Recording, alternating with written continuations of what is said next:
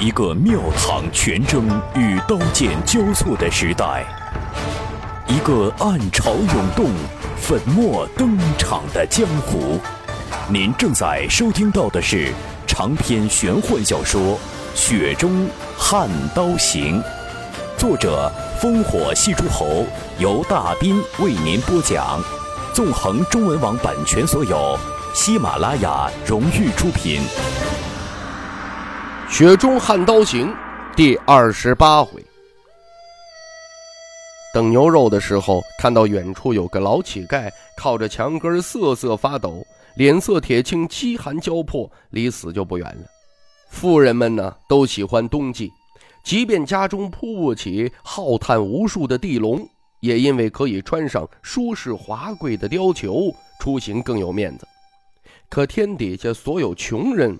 都是最怕这个季节的。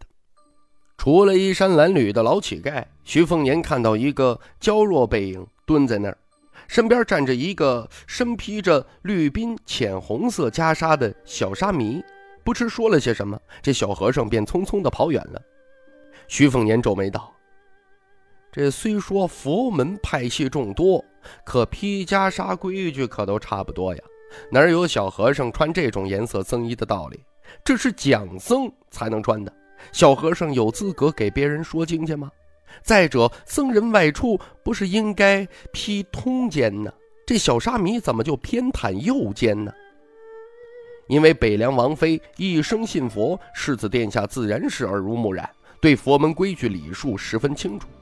这青鸟一旁纠正：“那小沙弥是偏袒左肩。”徐凤年笑道。哪儿来的小和尚呢？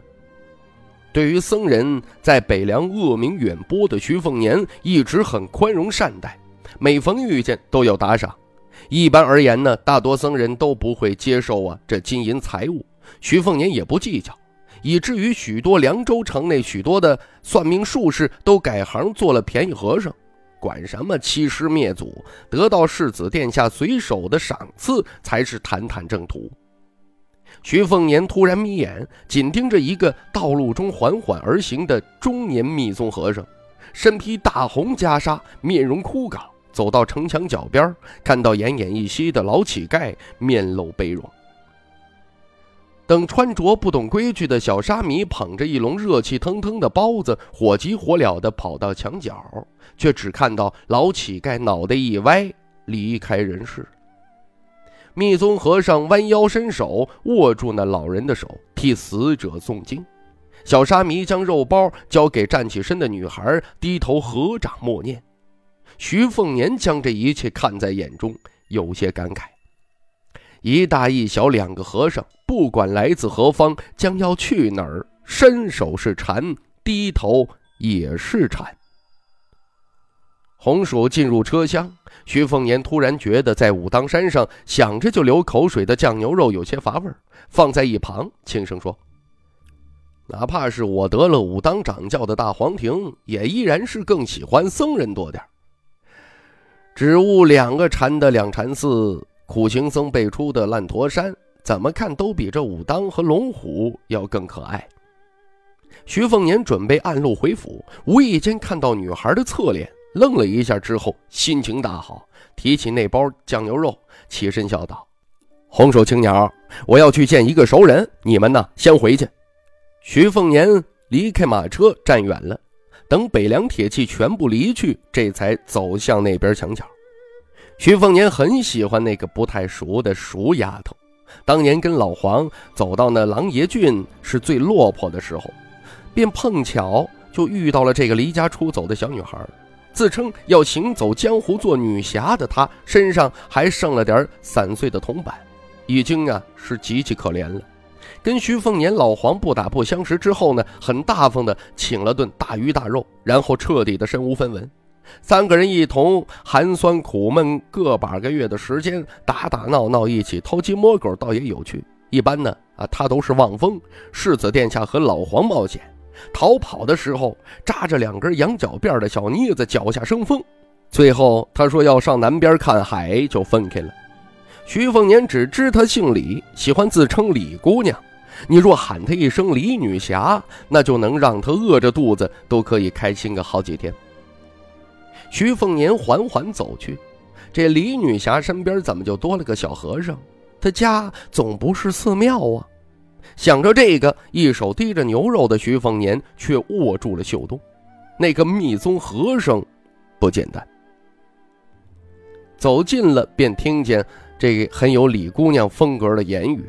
他在那双手掐着腰教训那小沙弥：“笨南北，说了多少次了？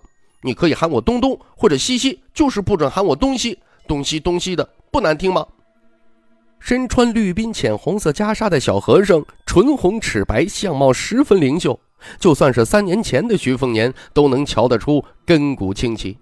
只听那小和尚弱弱地说：“东西，我觉得你这名字挺好听的。”已经不再扎两根朝天羊角辫的李姑娘，伸手拧着小和尚的耳朵，羞愤地说：“你再喊一声试试看。”小和尚一点都不懂得见风使舵，傻愣愣地说：“东西。”小姑娘都气疯了，跳起来敲了一下比她个子高一些小和尚的脑袋：“笨死了，比徐凤年笨了一千倍、一万倍。”徐凤年嘴角勾起：“瞧啊，这世上还是有人独具慧眼呢。”这小和尚呢，却唯唯诺诺地说：“出家人不打诳语，喊你李子，你又要打我。”小姑娘气势汹汹反问：“那我问你，出家人可以喜欢女孩子？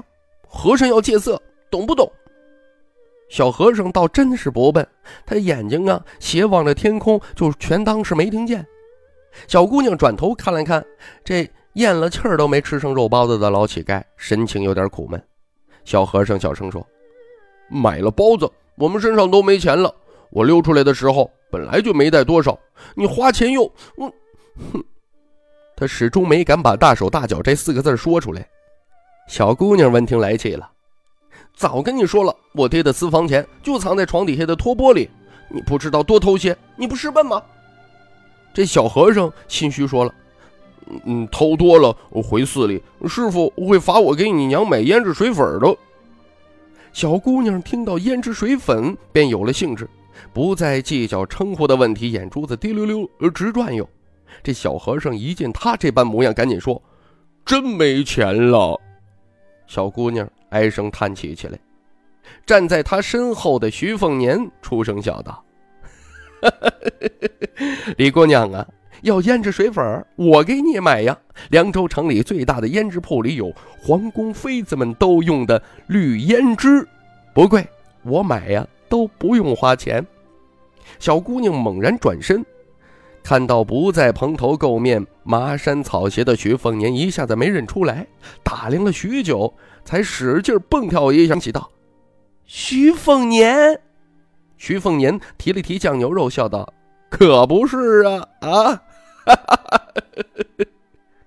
小姑娘拍了拍小何才露尖尖角的胸脯，终于放下心，笑容灿烂。记得你说你是西凉人，我还怕到了凉州找不着你呢。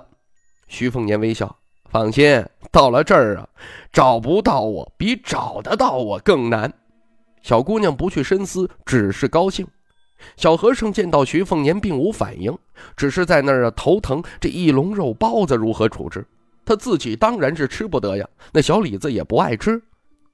徐凤年刚想带着小妮子去那家视自己若豺狼虎豹的胭脂铺，下意识的绣东刀就要出鞘。怎么回事啊？原来那密宗的和尚只是向前踏出了一步。和尚用拗口的语音问道：“你就是徐凤年，北凉王的长子？”徐凤年笑道：“哼，你是？”那和尚语调平静：“贫僧自西域烂陀山而来，想请世子殿下往烂陀山而去。”您正在收听到的是《雪中悍刀行》，纵横中文网版权所有，喜马拉雅荣誉出品。烂陀山那儿有一种让人崇敬的极端，入烂陀山前的人物许多，俗世的身份都高不可攀。可能是甘露藩的国王，兴许是狮子国的王子，又或者是孔雀王朝的皇族，一个比一个是煊赫显贵。只不过进入烂陀山苦修之后，出世后再入世，便跌入尘泥，与普通僧侣无异。烂陀山戒律繁多，不可穿绸缎，袈裟不可褶皱，不能饱腹，睡觉只能屈腿卷于一米见方的布垫上。规矩之多，足以让中原人士瞠目结舌。世子殿下听说了有关烂陀山的传奇，例如有游历僧侣在路旁见到遗失物品，便在物品周围啊先画上一个圈，然后坐在里边，往往会苦等几日都无果。不过一般而言，烂陀山和尚画了圆圈的东西，不会有外人起了贪念。更有甚者，烂陀山至今还活着一个已经画地为牢三十四年的老和尚。问题是，世人都不知道这位活佛转世的得道高僧到底在等什么。因此，前往烂陀山修行过的和尚，等于镶上了一块金字招牌，到哪儿都吃香啊。一些剃了头发装秃驴的假方丈，都喜欢开口第一句便是：“贫僧自烂陀山而来。”烂陀山修行极苦，收徒极严，故而总共三百来人的寺庙，却能与弟子遍天下的两禅寺分庭抗礼，一东一西交相辉映。这个红衣和尚说来自烂陀山，徐凤年相信，一半是他方才的伸手诵经，另一半则是感受到和尚的气机流淌如大江东去。光看和尚的言行举止、气度是不动如山的静，可内里却是江河奔腾如海。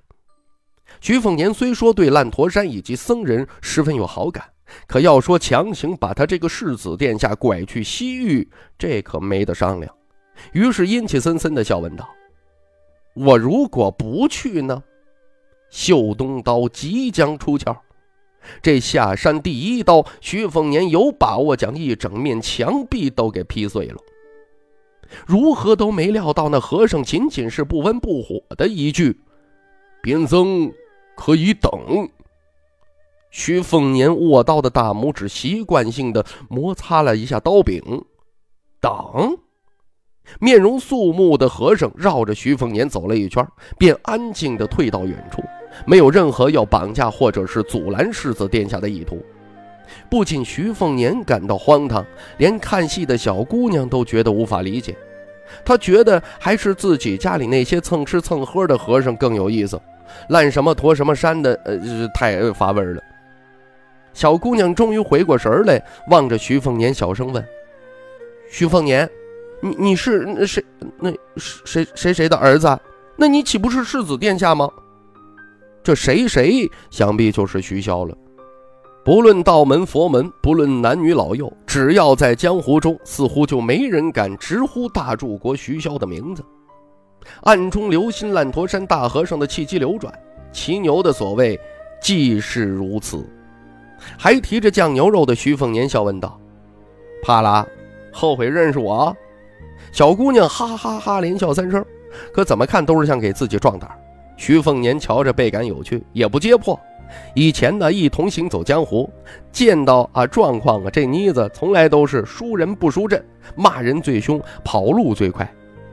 小和尚一旁呃若若声若气地说：“东西，我们走吧，反正人已经见着了，再不回寺里，师傅师娘就又要跟方丈打架了。”小姑娘看了眼徐凤年，再瞧了瞧小和尚，似乎在这绿胭脂和回家之中艰难抉择着。一对秋水眸子却是下意识的在香喷喷的酱牛肉啊这上面打转。徐凤年不想让这个心思单纯的小姑娘为难，先二话不说把酱肉交到了小姑娘手上，转身便走。你稍等我片刻啊，先把这牛肉吃了，再让徐凤年送你一程。没理由到了凉州还要饿着肚子出城啊。这徐凤年走向城东胭脂铺，路经牛肉铺，看到一位个子蹿高不少、脸孔却依然稚嫩的女孩，拎着一根竹枝，正坐在门槛上看自己。这世子殿下急于购买胭脂，没打招呼。那绿胭脂之所以出名，还是由于二姐徐渭雄的一首咏秋诗。这徐凤年呢，在胭脂铺里边白拿，掌柜的倒也心甘情愿。再说了，以往世子殿下啊，带两地大小花魁去铺子里边拣选胭脂，若相中胭脂的花魁啊，由衷高兴，世子殿下都要打赏些银子给店铺。说到底呀，挂青梅牌匾的胭脂铺还是赚大了。徐凤年到了铺子，挑选了一盒绿胭脂和两盒贵妃桃，扬长而去。铺子里大大小小都噤若寒蝉，几个带侍妾来一掷千金的富家翁更是低头不语。那边呢，小和尚看着双手满嘴都是油腻的小姑娘，提醒道：“这就是徐凤年，他可是世子殿下，似乎口碑嗯很不好。”小姑娘撕咬着酱牛肉，豁达道：“我也不好看，徐凤年看不上。”小和尚急了：“嗯，谁说的？”小姑娘没理会青梅竹马的交集，娘告诉我说，以后找闺中好友不能找太漂亮的，会把男人抢走；找相公也不能找太英俊的，容易招蜂引蝶。我算是半个出家人，杀生太多也不妥。小和尚不得不搬出靠山。东西，你忘了师傅师娘是怎么说寺外的男女的了？小姑娘一本正经地说：“当然记得呀。”我爹说，寺外的男人都是狩猎虎豹、杀人越货的恶汉；我娘说，寺外的女人都是口腹蜜饯、蛇蝎深长的毒妇。笨南北，你傻呀！我爹娘这么说，是吓唬我呢。又笨又傻的小和尚默然不语。小姑娘歪头道：“你讨厌徐凤年？”小和尚摇摇头：“东西喜欢，我便喜欢。”小姑娘嗯了两声，话好听啊。就不去计较东西这个名字难听了。徐凤年把胭脂带到，看见小姑娘拿袖子抹脸的俏皮模样，把东西交到小姑娘手中，送你了。小和尚看到小姑娘欢天喜地的神情，他也不恼，只是老气横秋的叹息一声。小姑娘犹豫一下，徐凤年，那谁谁谁在王府上吗？徐凤年笑道。得过两天才能从北边边境赶回来。他突然蹦跳起来，那去你家瞧瞧呗。徐凤年哭笑不得。接下来才更让徐凤年见识到这位女侠的神经坚韧。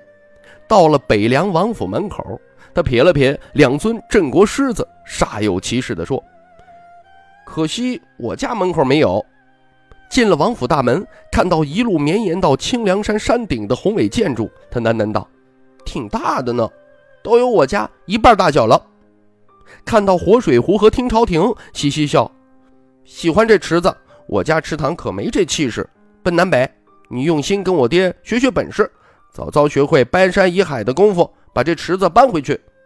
徐凤南大度笑道：“ 得，你搬去好了。”小和尚轻声说。东西，咱们寺是你的家，但不是你家的。小姑娘瞪着眼儿，有区别吗？小和尚显然不能在他面前坚持自己，小声说：“嗯，是吧？”小姑娘问：“那我问你，白马是不是马？”自认在寺里误上贼船才跟上师傅学佛法的小和尚就更不确定了，重复道。呃，是吧？徐凤年把这对孩子安置在梧桐院附近的一座院子，足见他对小姑娘的重视。这一路，徐凤年没敢多看她，生怕吓坏了这位嘴上总是喜欢神神叨叨的小女侠。不打量小姑娘，就只好观察这小和尚。那身绿滨浅红色袈裟，准确无误，是士门中讲僧的装束。虽比不上朝廷赐予得道高僧的飞衣紫衣两种，却也是相当罕见了。披此袈裟者，有三大功德在身：得天龙护佑，众生礼拜与罗刹恭敬。这徐凤年越发好奇，这小姑娘所谓的家到底是哪座寺庙啊？徐凤年坐在院中，小姑娘对住处是欢喜万分，在屋里边兴奋地跑来跑去。袈裟非偏袒右肩，而是左肩的小和尚呢，蹲在一架秋千旁边，望着晴朗的天空发呆。红薯静悄悄地来到了世子殿下的身后。下山后，徐凤年便已知晓，白发老魁败了使斩马刀的豪侠魏北山，双双离开北凉。武林中的轩辕世家，在元左宗和陆球儿的打压下，已然是苟延残喘。小人徒陈之豹在边境上又捞得了泼天的军功，徐骁马上要回府，二姐徐渭雄似乎也要回家过年了。徐凤年无比肯定，二姐这趟是专程来骂人的，骂徐骁管教不严，更骂自己吃饱了撑的去练刀。徐凤年揉了揉始终火烫的眉心，自嘲道。红薯啊，你可以准备棉花了啊！红薯笑而不答。王府内谁不怕徐伟雄啊？徐凤年转头看到小姑娘提着衣角，扭扭捏捏地走出屋子，她脸上的红妆该有半斤重吧？小和尚瞪大眼睛，红薯撇过头，实在是有点惨不忍睹。徐凤年起身笑道：“哎呦，真好看。”听众朋友，《雪中悍刀行》纵横中文网版权所有，喜马拉雅独家出品，作者烽火戏诸侯，由大斌为您播讲。更多内容请登录喜马拉雅电台或添加大斌小说微信公众平台 dbxd 九八一。《雪中悍刀行》今天为您播讲到这儿，感谢您的收听。